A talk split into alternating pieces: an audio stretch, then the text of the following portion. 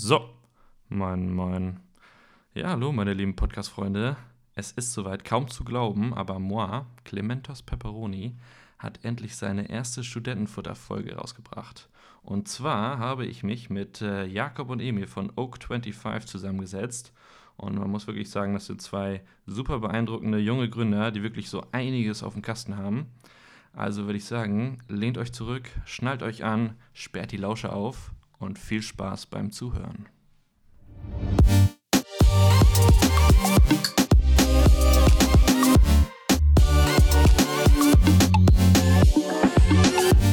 Schönen guten Abend. Moin. Guten Abend. Ja, wie ihr es vielleicht schon kennt, kommen am Anfang noch erstmal unsere fünf schnellen Fragen. Und da würde ich mal direkt loslegen. Machen wir es abwechselnd? Äh, Oder gleichzeitig? Ihr könnt, ihr könnt beide antworten, Okay. wenn ihr wollt, gerne. Okay. Und vielleicht haben wir dann was Unterschiedliches, hoffen wir. Mal sehen. Ja. Ähm, selber kochen oder bestellen? Bestellen. Definitiv. Wir, also wir bestellen nur, aber das ist auch ein bisschen. Wir können doch nicht kochen. Wir, erstens können wir nicht kochen und zweitens haben wir zu wenig Zeit. aber, aber falls jemand sehr gute Pesto-Nudeln da haben will, also Das das, können wir sehr gut. ja. Das haben wir perfektioniert über die letzten Da muss man Jahre. natürlich sagen. Nicht schlecht, muss man sagen. Dann die nächste Frage. Beim Weckerklingeln direkt aufstehen oder dreimal snoosen? Dreimal Dreimal snoosen. Ja, ihr seid euch ja gut einig. Definitiv. Also Ich komm- arbeite dran. Wann, wann klingelt euer Wecker immer so? Boah, gute Frage. Um 7.30 Uhr meistens, aber dann äh, liege ich auf jeden Fall noch lange im Bett. Also ich bin der größte Langschläfer, den man sich vorstellen kann. Ja, nee, bei mir 8.15 Uhr, aber danach brauche ich auch noch so meine Viertelstunde oder so, Ja. um starten zu können. Nee, ist doch in Ordnung. Äh, nächste Frage. Dein Bierpong-Trickshot. Ähm, Was macht ihr da immer für einen Trickshot? Oh, das ist eine gute Frage. Also wir, wir capsen natürlich meistens. Das ist quasi Bierpong mit äh, Kronkorken. Nee, Ähm, ohne, ohne Tischtennisball? Ohne Tischtennisball, ja. Das Ähm, kommt daher, dass wir mal irgendwann keine Tischtennisbälle da hatten und dann muss man ja kreativ sein und das hat sich irgendwie so, ist so hängen geblieben. Es hat sich durchgesetzt im, in unserem gesamten Und Freundeskreis. ist das leichter oder schwieriger? Boah, ich würde sagen, also alle, die es bis dato nicht gemacht haben, für die ist es immer schwieriger. Ähm, aber man kommt gut rein und dann ist der Trick, den, den Kronkorken genau anzulegen, damit man maximal perfekt treffen kann. Also, also man äh, schnipst den auch? Oder, äh, nee, nee, man schnipst den nicht, aber man, kann ihn so perfekt so über den Daumen abrollen. Also Ah. Daumen und Zeigefinger. muss Also, man da gibt es schon eine professionelle Technik für. Ja, ja. Auf jeden Fall, die ist perfektioniert. Oh, nicht schlecht, muss man sagen. Aber Trickshots gehen da nicht. Also um so ein bisschen die Frage zu beantworten, äh, ja, keine richtige Antwort. Okay, also nicht irgendwie unterm Bein durch oder so oder gegen die Wand. Uh, müssen wir ausprobieren. Ja, das stimmt. Ja, gut. Nächste Vielleicht- Folge. Ja, gut. Ja, klingt gut. Äh, dann haben wir noch äh, E-Mail oder Anruf. Also, Anruf, ja. würde ich sagen. Ja, dann kommst du viel schneller, äh, schneller zum Punkt und kannst viel schneller eine Antwort bekommen. Aber kommt auch drauf an. Entweder, wenn man was von mir will, dann Mhm. lieber E-Mail. Wenn ich was von anderen Leuten, rufe ich lieber an. Okay, Trick 17. Ja, ich hasse es aber, wenn Leute mich anrufen. Die kommen immer irgendwelche Vertriebler auf einen zu und die wollen Ja, dann immer nur irgendwas Nerviges verkaufen, dann kann man nicht direkt auflegen, das nervt. Ah. Ja, das stimmt. Das ist bei uns ziemlich krass. Ähm, wir, werden, wir müssen auch unbedingt mal unsere Nummern aus dem Impressum an, rausnehmen, aber es ist wirklich krass, wie viele Leute uns anrufen, die uns irgendwas verkaufen wollen. Also, das ist Also die wollen nicht eure Produkte kaufen, sondern die wollen Nee, nee, euch die was wollen uns. Dienstleistungen verkaufen letztendlich, Ah. ja. Oh, oh. Ähm, und die letzte Frage. Was habt ihr im Meeting dabei? iPad oder Stift und Papier? Ehrlich gesagt besitzen wir kein iPad, aber auch kein Stift und Papier. Also, ähm, Also gar nichts. Meistens Laptop und Ja. Handy. Also ja, also ich finde es immer ein bisschen unhöflich, wenn man so seinen Laptop äh, im Meeting aufgeklappt hat. Ähm, dementsprechend ist es eigentlich nice, wenn man irgendwas schnell beantworten muss, das übers Handy zu machen. Ähm, ja, aber also Stift und Papier, ähm, wenn dann, wenn man irgendwie in die Produktentwicklung geht und da mal irgendwas kurz skizzieren möchte, um das besser erklären zu können, aber sonst Aber ich wäre eigentlich eher Typ iPad. Also ich bin so ein bisschen so nerdy unterwegs. Dann wäre ich eher Typ Ja. iPad.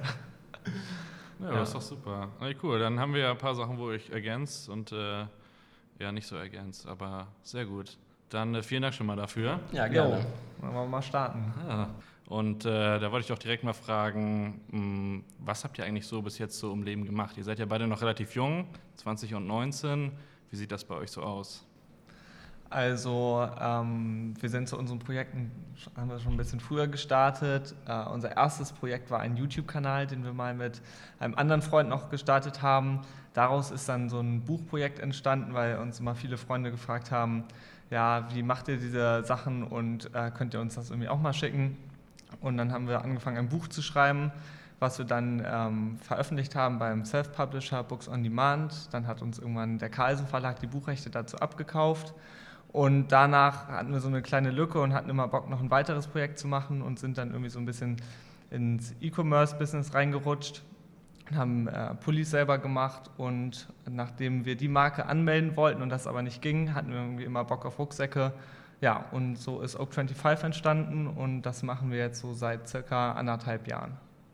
Sehr gut, klingt sehr interessant. Das heißt, ihr seid quasi, während ihr, seid ihr zusammen zur Schule gegangen oder woher kennt ihr euch beiden? Ähm, also ursprünglich kennen wir uns aus dem Chor, das ist aber, liegt schon ein paar Jahre zurück.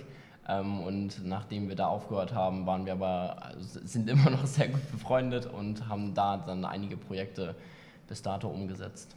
Und ähm, wie war das dann? Also wie seid ihr dazu darauf gekommen, irgendwie YouTube-Videos zu machen? Oder was waren das für YouTube-Videos erstmal am Anfang? Also es war sehr technikfokussiert. Mhm. Also zum Beispiel haben wir immer, wenn wir irgendein neues Technik-Gadget irgendwie in der Familie hatten oder so, haben wir direkt die Kamera drauf gehalten und irgendwie so kleine Reviews gedreht.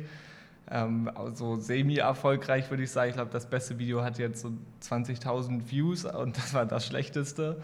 Ähm, ja, aber das war ähm, so der erste Kontakt, dann auch irgendwie so Filme schneiden und sowas, sich da so ein bisschen auszuprobieren. Und bei uns war es immer so, wenn wir irgendwas nicht konnten, mussten wir uns das selber beibringen und das alles auf dem kleinstmöglichen Budget. Und das hat sich auch immer so durch die weiteren Projekte gezogen. Und ich glaube, äh, so sind auch die anderen Ideen häufig entstanden meistens aus irgendeiner Not, dass wir irgendwas selber machen mussten. Ja, und wie war das mit dem mit dem E-Commerce für Streetwear-Mode, habe ich gelesen? Wie war das da? Wie seid ihr darauf gekommen und was habt ihr da genau gemacht? Also da war es so, ähm, wir hatten einfach Bock, irgendwie unsere eigenen Pullis zu machen und haben einfach Textilrohlinge am Ende eingekauft und unser Logo draufstecken lassen und die dann äh, ja, in so einem Shopify-Shop verkauft. Ähm, und war jetzt auch noch nichts Großes oder so und ist auch mehr so im Freundeskreis geblieben, sag ich mal. Also jetzt so richtig über äh, den Rand haben wir es nicht geschafft. Aber trotzdem war es äh, eine ultra spannende Erfahrung und äh, auch so der, der erste, das Incentive, irgendwie die anderen Projekte starten zu können. Äh, ja. ja, also ich glaube, das war so der erste Schritt, ähm, wo wir richtig viel gelernt haben, richtig viel mitnehmen konnten, weil wir da häufig äh, mitten in der Nacht noch bis lang saßen und rumprobiert haben. Ähm, und ich glaube, das hat richtig was gebracht und das hat uns letztendlich auch dahin gebracht, wo wir jetzt bisher oder bis dato stehen. Wie ist das? Gibt es die Marke noch, diese Modemarke, oder habt ihr das mm, Also wir konnten, sie, wir konnten sie leider nicht anmelden, weil ah, es Markenrechtsprobleme okay. gab. Also wir wollten so. die damals registrieren und unter dem Label auch unsere Rucksäcke rausbringen. Ja. Äh, das hat nicht äh, funktioniert und dann mussten wir nochmal komplett rebranden, ähm, sind aber jetzt auch ganz glücklich mit unserem Branding. Ja, also um das Ganze einmal vielleicht von vorne bis hinten so aufzurollen. Mhm. Ähm, wir hatten immer schon Bock, Rucksäcke zu machen, äh, einfach weil, wenn man irgendwie so ein Produkt entwickelt, ist irgendwie das Geilste, wenn man ein Produkt am Ende in den Händen hat, was richtig Spaß macht zu benutzen und wenn man das anderen gibt, die dann auch sagen, so ja, das fühlt sich geil an, diese Materialien äh, möchte ich auch gerne haben und so. Und wenn man so eine Marke anmeldet, muss man das beim DPMA machen, das ist das Deutsche Patent- und Markenamt Register. Und da haben wir dann recherchiert, ob es Marken gibt, mit denen wir irgendwie Überschneidungen haben. Und in Spanien gab es dann eine Marke, die so ein ähnliches Logo hatte. Und in Berlin gab es eine Marke, die so einen ähnlichen Namen hatte. Und damit hatte sich die Sache ganz schnell auch irgendwie schon gegessen, dass wir unter dem Label das weitermachen können. Und waren dann so ein bisschen gezwungen, was Neues zu machen. Und da war man natürlich irgendwie erstmal so ein bisschen down und ein bisschen auch frustriert, dass man irgendwie die Sachen, an denen man so lange gearbeitet hat, irgendwie direkt hinwerfen konnte und eigentlich... Äh, jetzt nicht aufgeben, aber man konnte daran nicht weiterarbeiten.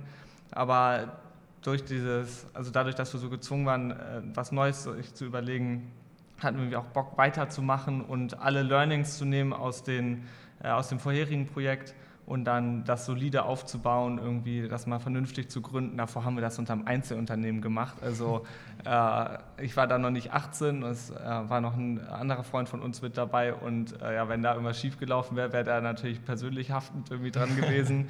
Also auch nicht das Beste. Ähm, Aber ja, so haben wir das eigentlich dann, diese ganzen Learnings nehmen können und das dann einmal mit einer ordentlichen Grundlage aufbauen können. Und wie kann man sich das so vorstellen? Wart ihr beiden dann irgendwie, ihr habt euch getroffen bei euch zu Hause und habt ihr dann irgendwie ein paar Brainstorming-Sessions gemacht und euch mal überlegt, ja, was entwickeln wir denn jetzt hier für einen Rucksack? Weil ich meine, die Konkurrenz ist ja relativ groß, würde ich mal sagen. Also irgendwie müsst ihr ja dann euch überlegt haben, was können wir anders machen, oder? Ja. Wie war das so? Also ich sag mal so, das Main USP für alle, die uns noch nicht kennen, ist im Prinzip, dass unsere Rucksäcke voll reflektierend sind, beziehungsweise alle unsere Produkte. Wir haben auch noch Bauchtaschen im Sortiment. Mhm. Ähm, da sieht, das sehen die Hörer jetzt auch nicht, aber wir haben hier bei uns im Büro ähm, eine große Wand, äh, die damals entstanden ist, als wir quasi unsere ersten Modelle geplant haben. Da haben wir am Anfang viel rumgezeichnet, rumgebastelt und letztendlich ist es dann dazu gekommen, dass wir über Kickstarter unser Crowdfunding finanziert haben. Da haben wir damals äh, knapp über 20.000 Euro ähm, eingesammelt, um halt die erste Produktion finanzieren zu können. Ähm, haben das Ganze dann umgesetzt, hatten da auch viele Probleme, viele Learnings. Wir würden nicht nochmal Kickstartern. Ähm, und ja, dann, dann ist das immer weitergegangen und inzwischen ähm, haben wir jetzt auch schon fünf Produkte im Sortiment. Ja. ja. Was waren das so für Probleme, auf die ihr da gestoßen seid? Also was waren da so irgendwie Hindernisse? Also ich glaube, äh, was für uns das größte Learning war, wie entwickelt man überhaupt einen Rucksack? Also wir haben uns das so vorgestellt, äh, dass man entweder so richtig komplexe Schnittmuster entwickeln muss und dann äh, dafür am besten noch eine Designerin hat, die das studiert hat oder sowas. Ähm, und wir hatten das Glück, dass wir über einen Kontakt einen, einen recht großen deutschen Taschenhersteller gefunden haben. Also das ist ein deutscher Zwischenhändler. Und der meinte so, ja, ich finde cool, was ihr macht und ich möchte das unterstützen. Und mit dem haben wir dann äh, zusammen die Produktentwicklung angegangen und wir sind da hingegangen, wirklich mit so einer Bleistiftzeichnung, mhm. was am Ende einfach, also niemand könnte damit irgendwas anfangen. Aber da haben wir dann gelernt, dass man zum Beispiel, wenn man Rucksäcke entwickelt, gar nicht so fertige Schnittmuster denn liefert, sondern einfach extrem detaillierte Zeichnungen. Und die Werke in äh, Asien wissen dann schon, äh, was damit anzufangen und die entwickeln dann selber, basierend auch auf den Maschinen und so, die sie da verwenden, selber die genauen Schnittmuster und äh, überlegen sich selber, wie sie das Ding zusammennähen und auch so wie Materialien sich zusammen verhalten, das wussten wir einfach davor gar nicht. Und als das erste Muster dann da war, wir waren richtig aufgeregt, haben den Karton aufgemacht und dachten einfach, es sieht richtig scheiße aus, überhaupt in Deutsch. Es war wirklich äh, komplett anders, als wir uns das vorgestellt hatten und hat uns irgendwie auch echt zurückgeworfen. Wir hatten einen ziemlich naiven Zeitplan, würde ich sagen. Also wir dachten so, ja, Zeichnungen heute und äh, gefühlt in drei Monaten können wir live gehen. Mhm. Und äh, es hat sich dann nochmal echt deutlich länger gezogen als gedacht. Ich glaube, bei der ersten Runde haben wir irgendwie vier Sampling-Anläufe gebraucht, um äh, ein einigermaßen solides Produkt äh, auf die Beine zu stellen, aber auch echt viel gelernt. Also am Ende haben wir selber die Zeichnung gemacht, weil wir so unsere Vorstellung viel besser transportieren konnten, als wenn man das immer nur äh, verbal macht und an die Designer weitergeben muss. Und das war auf jeden Fall das größte Learning für uns. Wie erklärt man jemandem, ein Produkt herzustellen, was eigentlich am Anfang nur in seinem eigenen Kopf ist und dann äh, später bei irgendwelchen Leuten in den Händen sein soll. Ja, ich glaube, das ähm, hat uns auch so ein bisschen Vorteile gebracht, dadurch, dass wir quasi alles so ein bisschen Learning by Doing gemacht haben. Inzwischen können wir behaupten, haben, wir haben jetzt gerade eine Produktentwicklerin eingestellt, ähm, die uns jetzt unterstützt und das Ganze nochmal auf ein deutlich professionelleres Level gehoben hat. Ähm, also wir sind auch sehr glücklich, wenn wir sehen, was da für coole Zeichnungen und für coole Produkte entstehen und da sind wir auch ganz spannend, was da auf jeden Fall in nächster Zeit noch kommen wird. Das heißt, ihr müsst jetzt nicht mehr unbedingt äh, eure Zeichnungen einreichen. Nee, das, das will auch eigentlich niemand sehen. Wir haben die Vision nur in unserem Kopf und dann die Umsetzung, das ist nochmal so eine Sache für sich. Das ja. klingt doch sehr cool. Und wie war das denn für euch, irgendwie dann eine Produktionsfirma Firma zu finden oder so? Also wie, wie seid ihr da rangegangen? Also das war wirklich unser größtes Glück, dass wir diesen Kontakt da hatten mhm. an unserer Seite, der diese Kontakte nach Asien hatte und wusste, wie man das Ganze aufbaut. Ähm, und somit wurde uns dieser wichtige Schritt, wo ganz viele Leute auch dran scheitern, äh, überhaupt ein passendes Werk zu finden, die auch die Qualität liefern können, die man ähm, möchte, ähm, ja, das hat uns einfach enorm weitergeholfen. Dazu muss man aber auch sagen, dass die erste Runde äh, nicht ganz so gelaufen ist, wie wir uns das vorgestellt hatten. Also auch Kickstarter zum Beispiel, äh, können wir gleich vielleicht noch ein bisschen was zu erzählen. Das war äh, würde ich sagen, dass wenn man sich diese Kickstarter-Kampagnen anguckt, die es live gibt und dann irgendwie mit so einem 5 Millionen Raising da rausgehen und dann denken alle so, man stellt nur seine Idee da ein und schon kommen alle Leute und werfen dir das Geld hinterher. So war es halt am Ende gar nicht. Ähm, ja, aber irgendwie diesen Produzenten schon zu haben und so, das war einfach unser größtes Glück und hat uns echt viel abgenommen, würde ich sagen. Ja. ja. Und ihr habt dann erstmal irgendwie nur so ein Sampling bekommen und dann irgendwann war das ganz gut und dann habt ihr erstmal eine kleine Bestellung äh, gemacht oder wie, wie ist das dann, wie, wie, wie schnell geht das dann, dass man irgendwie die Rucksäcke richtig in Produktion so bringt? Also das war schon der Vorteil, also ich sag mal, ohne unsere Kickstarter-Kampagne hätte es auch letztendlich am Anfang nicht funktioniert, mhm. ähm, weil wir quasi das Produkt fertig entwickelt haben, das finale Sample dann genutzt haben, um halt Content äh, dafür zu produzieren und dann sind wir reingegangen, haben unser Crowd Crowdfunding gestartet. Nachdem wir das dann finanziert haben, haben wir dann quasi erst unsere Order platziert. Also wir haben quasi dann eins zu eins das Geld, was wir im Funding bekommen haben, in, in Warenvorfinanzierung gesteckt. Ähm, und damit konnten wir dann ein bisschen mehr als die Produkte, die in der Kickstarter-Kampagne bestellt wurden, ähm, finanzieren und damit ähm, dann quasi, jetzt sind wir, die, die Fuhre ist inzwischen komplett abverkauft und man muss auch dazu sagen, also wir haben bei, in der ersten Runde hatten wir ähm, ein bisschen mehr als 1000 Produkte bestellt und mhm. inzwischen sind wir auf jeden Fall schon im fünfstelligen Bereich, was die Produktorder angeht. Und jetzt ist es momentan auch so, dass gerade ähm, unser erste Order ähm, noch nicht mal da ist. Die kommt demnächst an. Äh, die Fracht wird Ende November geliefert und ähm, jetzt sind wir schon am Reordern. Also inzwischen, also wir sind in den letzten äh, Monaten sehr stark gewachsen. In den letzten drei Monaten jeden Monat um 100 Prozent. Ähm, und das ist, also es hat sich schon viel in letzter Zeit entwickelt äh, und das ist auch sehr spannend, das alles jetzt mitzuverfolgen, ähm, wie sich das alles weiterentwickelt und ja, mal sehen, was in der Zukunft noch so kommt. Klingt sehr, sehr spannend auf jeden Fall. Wie ist das? Wollt ihr noch ein bisschen äh, die, die Kickstarter-Kampagne da so ein bisschen weiter noch ausführen, wie das da genau ablief? Ja, klar, gerne. Also für die Leute, die nicht wissen, was eine Kickstarter-Kampagne ist, einmal ganz kurz zusammengefasst. Ähm, Crowdfunding funktioniert so, dass Leute wie wir zum Beispiel eine Idee haben, die können sie auf der Plattform einstellen, äh, mit einem kleinen Video meistens noch dazu. Und Leute, die an dem Produkt interessiert sind oder an dem Projekt und das unterstützen wollen, die können äh, einen kleinen Betrag äh, dazu beitragen.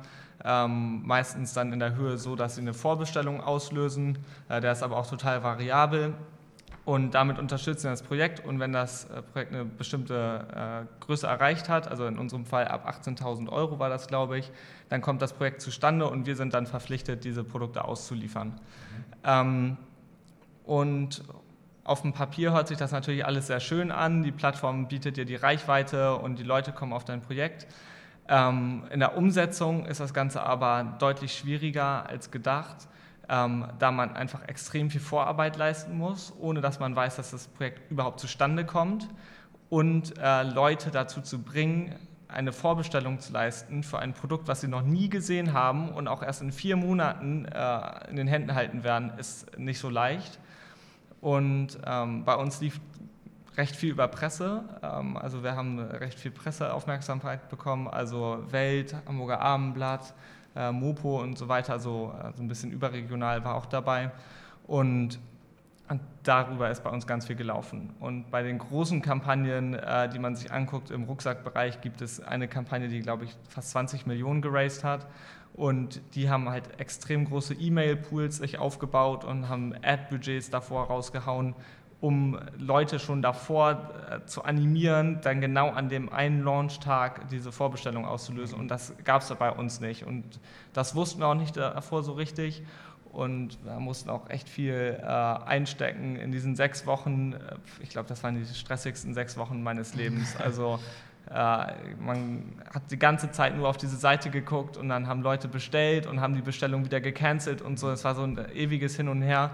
Und ich glaube, in der letzten Woche, bevor das Projekt dann vorbei war, hat es dann endlich geklappt und äh, ja, dann ist das Projekt zustande gekommen und wir konnten die Bestellung aufgeben. Ja, vielleicht nochmal zu Kickstarter. Da ist es so ein bisschen so, dass es so einen Viraleffekt hat. Also für alle, die mal Kickstartern wollen, äh, kurzes Learning von uns. Ähm, es ist auf jeden Fall so, dass man vorher viele Leads generieren sollte, ähm, damit man quasi das äh, Projekt von Anfang an zum Launchtag meistens schon so gut wie finanziert hat. Ähm, das wird dann quasi von der Plattform auch nochmal natürlich deutlich besser gerankt und dann nutzt man auch die sehr spannende Reichweite von Kickstarter selber. Ich weiß gar nicht, wie viele Millionen äh, User die haben. Ähm, ist natürlich viel USA dabei ähm, und das hat es für uns auch so ein bisschen schwierig gemacht. Also die, die Kampagne war natürlich international angelegt, aber trotzdem ähm, haben da sag mal, Leute aus den USA eine, eine, viel geringere Hemmschwelle, irgendwie zu sagen, ja, wir machen das, als in Deutschland. Also da war die Hemmschwelle schon deutlich höher, ja. zu sagen, wir, wir kaufen oder wir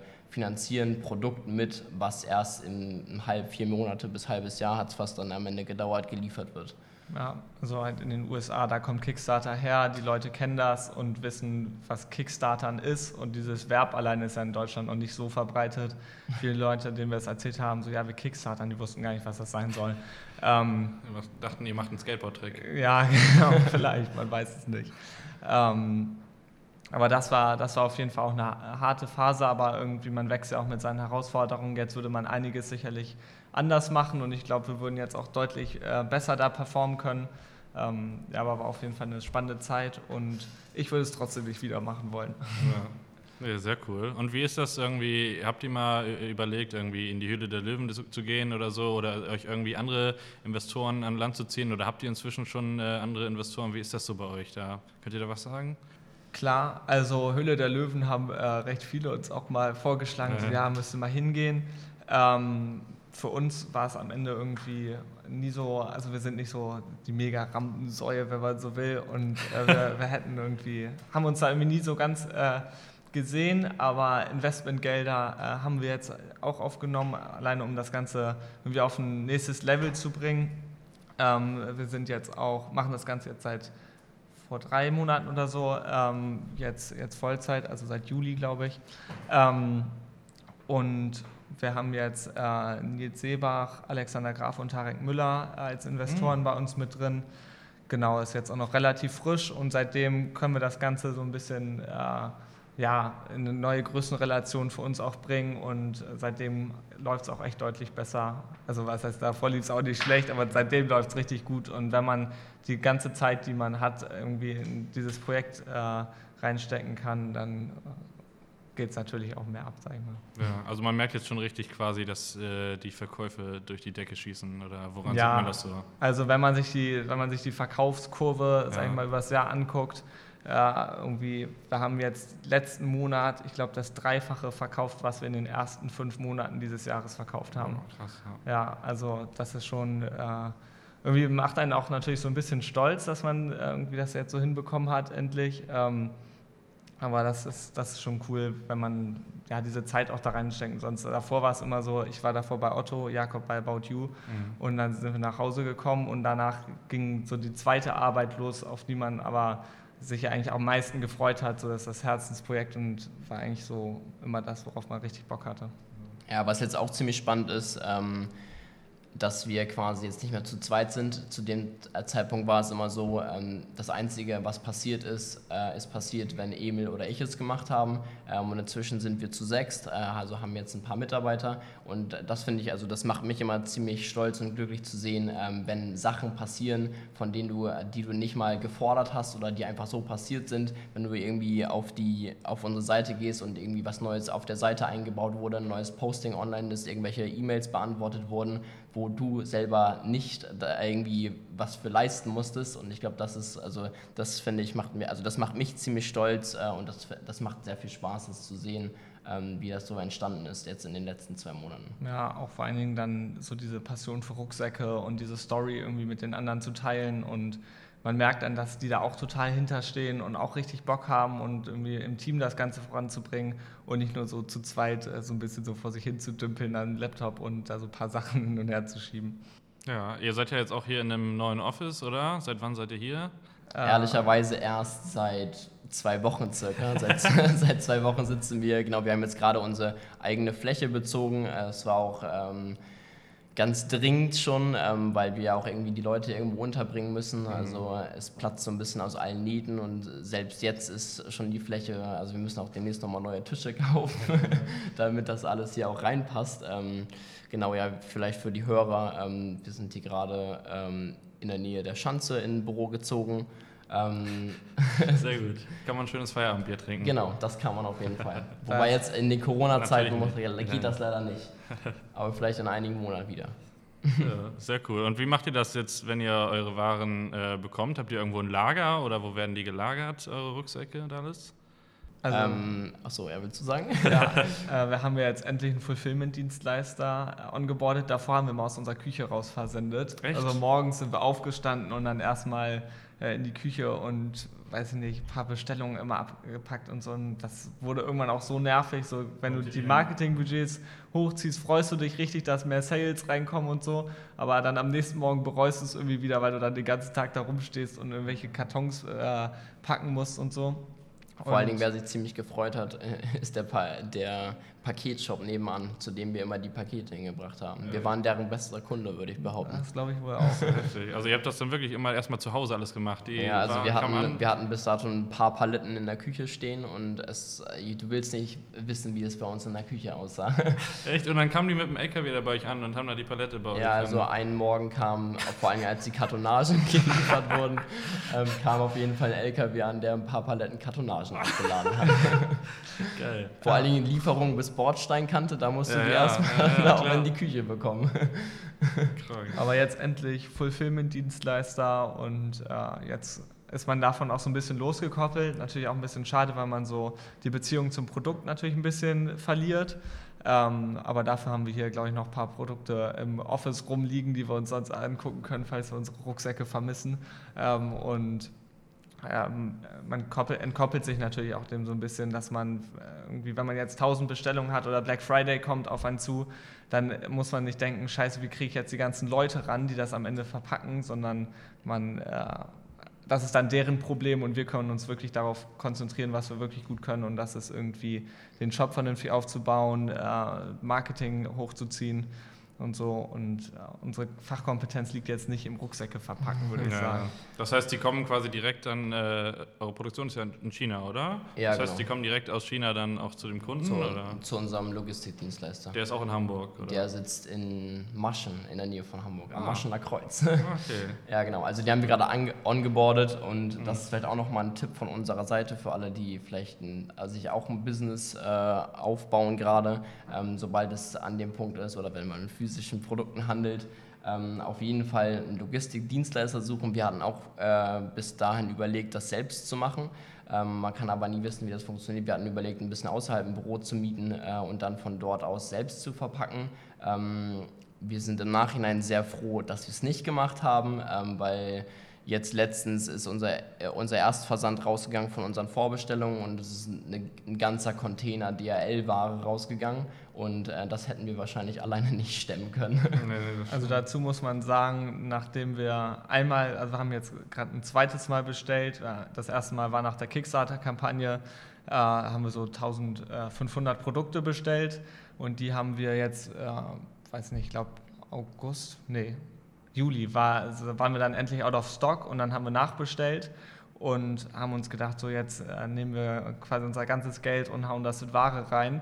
Und äh, das war für uns natürlich ein großer Schritt. Und jetzt sind wir einfach direkt wieder dabei nachzuordern, weil wir schon wieder quasi out of stock sind. Äh, ja, also es ist irgendwie absurd, in welche Relation man jetzt reinkommt. Ähm, und äh, was früher sehr viel war, wird jetzt irgendwie plötzlich richtig wenig. Also ich glaube, diese 1500 Produkte verkaufen wir jetzt ungefähr in einer Woche. Ähm, ja, also halt irgendwie schon ganz cool, aber diese 1500 Bestellungen will man auch nicht selber verpacken. Nee, nee. Wie ist das? Vertreibt ihr nur, also verkauft ihr nur hier innerhalb Deutschlands oder können auch Leute aus dem Ausland bei euch einkaufen? Also wir sind jetzt gerade auch ähm, in Dänemark und Schweden und in den Niederlanden online gegangen. Ähm, da testen wir aber gerade noch ein bisschen rum, sind da auch noch nicht profitabel, ähm, einfach nur um so ein bisschen so den Markt zu erweitern, ähm, was glaube ich für uns eine sehr, sehr spannende Zielgruppe ist, einfach dem geschuldet, dass, sage ich mal, Dänemark Niederlande deutlich fortschrittlicher auch im Radfahren sind ähm, und da das Produkt, also ein reflektierender Rucksack für den Fahrradfahrer in der Stadt, ähm, natürlich Sinn macht. Ähm, wenn man sich irgendwie an Kopenhagen denkt, ähm, da fährt gefühlt jeder zweite Fahrrad oder Autos sind da so ein bisschen zweitrangig. Ähm, Und ich würde auch behaupten, dass, dass die da einfach einen, deutlichen Schritt vor deutschen Großstädten äh, voraus sind. Ähm, genau deswegen glaube ich, sehr interessanter Markt für uns. Wir sind da gerade so ein bisschen am Rumbasteln, aber passiert viel und äh, wir haben auch schon recht guten Absatz jetzt auch in den Ländern inzwischen. Cool. Und wie ist das? Äh, kann man nur über eure Website kaufen oder gibt es noch andere Möglichkeiten, wie man an eure Produkte kommt? Ähm, also wir sind derzeitig sehr äh, vertikal aufgestellt, also wirklich ausschließlich äh, online. Wir wollen jetzt äh, Marktplätze demnächst noch mit erschließen und Retail wollen wir auch noch äh, Anfang nächsten Jahres angehen, mhm. aber derzeitig einfach wirklich nur über den eigenen Shop. Da kann man die meisten äh, Learnings auch mit rausziehen und die meisten Kundeninformationen. Also wir haben immer eine äh, Umfrage, nachdem man gekauft hat, so eine Post-Purchase-Survey und dann können wir erfahren, wo die Kunden herkommen, wie sie das Erlebnis fanden. Wir können erfahren, wie die Leute mit dem Produkt interagieren ähm, und das auch einfach viel besser nachvollziehen, wie sie auf uns gekommen sind und was, wo wir noch Chancen haben, uns zu verbessern. Ähm, und natürlich sind die Margen auch deutlich besser, als wenn man jetzt in Einzelhandel geht oder so. Ja, ich glaube, das ist am Anfang ziemlich wichtig, dass man ähm, genau analysiert, was ist sozusagen dein Kunde. Am Anfang malt man sich natürlich immer aus, okay, das ist mein Kunde, den ich erreichen möchte. Ähm, Im Idealfall klappt es. Bei uns würde ich auch sagen, dass es ganz gut geklappt hat. Ähm, trotzdem kann man immer noch viel detaillierter Sachen erfahren. Äh, einmal natürlich über irgendwie Google Analytics, Facebook, ähm, dass man da genau äh, targeten kann und genau analysieren kann, okay, was ist mein idealer Kunde, wie erreiche ich ihn am besten. Ähm, und darüber hinaus auch trotzdem Auswertungen wie über welche Artikel, wel, welcher Zeitungsartikel hat wie viel Umsatz gebracht, also dass man wirklich genau guckt, dass man am Anfang alles tracken kann, weil sobald man das irgendwie an Plattformen abgibt, ähm, geht, gehen halt sehr viele Informationen einfach flöten und die sind mei meistens sogar, oder würde ich behaupten, fast noch relevanter als die Marge, die man dann letztendlich verliert. Ja, und dazu darf man nicht vergessen, also die Kundenexperience kann man in seinem eigenen Shop natürlich deutlich, deutlich besser steuern, als wenn man jetzt auf eine Plattform geht, wo dann ringsrum, keine Ahnung, 20 andere Rucksäcke platziert sind ähm, und jeder Rucksack ungefähr aussieht wie der nächst bessere. Also so eine Story, die bei uns einfach extrem wichtig ist, kann man da einfach nicht so gut transportieren. Ähm, und das spricht auch einfach für uns extrem gut, einfach zu sagen, nur in, unserem eigenen Shop zu bleiben. Ja. Äh, mir ist auch persönlich aufgefallen, zum Beispiel habe ich äh, mit Katha auch vom Podcast hier, die Hörer kennen sie bestimmt, äh, mal ein bisschen geschrieben, nämlich auch über euch. Und dann war ich auf Instagram und schwupps wurdet ihr mir da direkt angezeigt. Also euer Marketing läuft anscheinend auch sehr gut, muss ich sagen. Wir geben uns große Mühe. sehr gut. Was mich nochmal interessieren würde und die Hörer bestimmt auch, ist äh, euer Name, Oak25. Was, äh, wie seid ihr darauf denn gekommen? Weil Oak, irgendwie, was hat das mit einem Rucksack zu tun? Ähm, also das Ganze kommt daher, nachdem wir unsere Marke ja nicht anmelden konnten, brauchten wir einen neuen Namen und haben echt lange überlegt und hatten die absurdesten Ideen. Der Name ist aber eigentlich recht simpel. Unser erstes Büro bzw. der Fahrradkeller bei meinen Eltern äh, war in der Eichenstraße 25, ah. also Eiche, Oak und dann halt 25, 25, ja. ja. Das klingt auf jeden Fall simpler, als ich gedacht hätte. Sehr cool. Und äh, wie ist das jetzt aktuell? Ähm, wie sieht denn so ein, so ein allgemeiner, normaler Arbeitsalltag bei euch aus? Oder gibt es sowas gar nicht mehr, weil das alles so turbulent bei euch ist? Boah, doch, also ich würde sagen, also Emil ähm, übernimmt ja bei uns äh, alle administrativen Sachen und Shop-Themen. Ich mache so ein bisschen den Produkteinkauf und das Marketing. Ähm, und also mein Arbeitsalltag sieht so aus, dass ich morgens ins Büro komme, mir erstmal einen Kaffee mache und danach ähm, schaue ich meistens in unsere Kampagnen, also alles, was, wo wir irgendwie Marketing-Spendings drauf haben, gucke ich mir genau an, analysiere die Sachen. Ähm, wir arbeiten da auch ähm, mit äh, externen Dienstleistern zusammen, dann bespreche ich mich mit denen, was wollen wir anpassen, was behalten wir bei. Ähm, und danach habe ich meistens so ein paar Termine mit meinen Leuten, die mich unterstützen. Da geht es dann so um Themen, was, was machen wir für neue Content-Formate, was brauchen wir für unsere nächste Pressemitteilung, also ganz, ganz viele, also vor allem im Marketingbereich. Ähm, und am Nachmittag sind eher so Abarbeitungsthemen, ähm, stehen dann an. Da ist dann eine Kopfhörer-Session angesagt und da äh, fällt man dann in so seinen Tunnel und kann ganz gut einfach mal so ein paar Sachen runterarbeiten. Ja. ja. Ja, bei mir am Ende nicht ähnlich, nur äh, dass ich statt Marketing halt die ganzen Shop-Sachen mache und äh, mir überlege, wo kann man noch ein bisschen mehr äh, rausholen, um die Conversion Rate und so nach oben zu treiben. Und könnt ihr auch mal irgendwie ausschalten oder seid ihr quasi die ganze Zeit äh, on fire und das beschäftigt euch den ganzen Tag? Oder gibt es auch mal wirklich so einen Tag, wo ihr dann hier irgendwie um 8 Uhr morgens hier seid und dann sagt ihr um 17 Uhr, ja gut, jetzt mache ich Feierabend? Oder beschäftigt euch das schon? Also ich glaube, das hat sich schon ein bisschen gewandelt. Inzwischen ist es sogar so, würde ich behaupten, dass wir, ähm, also es ist jetzt nicht mehr so häufig, dass wir jetzt irgendwie abends bis spät im Büro sitzen. Mhm. Ähm, also das kommt schon noch vor und auch am Wochenende sitzen wir äh, schon häufig hier und äh, arbeiten. Ähm, aber ich würde ich es auch nicht als Arbeit bezeichnen. Also es macht uns halt super viel Spaß und ich würde auch sagen, also dass wir uns permanent darüber unterhalten und auch nie so richtig ähm, mal davon loslassen. Aber das finde ich auch gar nicht schlimm. Trotzdem, weiß nicht, machen wir abends äh, oder am Wochenende abends Party mit unseren Freunden. Also das soll auch nicht zu kurz kommen. ja. Also ich glaube, äh, was einfach echt extrem ist, wenn man sich den ganzen Tag mit Rucksäcken beschäftigt, sieht man irgendwann überall nur noch Rucksäcke ja, und fängt an, irgendwelchen Leuten hinterher zu gucken. Aber nicht, weil die Person irgendwie gut aussah, sondern einfach, weil der Rucksack halt irgendwie ganz äh, nice war und man sich immer überlegt, so wie, wie kann man das irgendwie selber auch umsetzen und so. Ja, also man, man kann da einfach nie so wirklich komplett von abschalten, aber es macht auch einfach ultra viel Spaß und ist eigentlich mehr so wie ein Hobby, als dass es sich wie ein Job anfühlt, finde ich.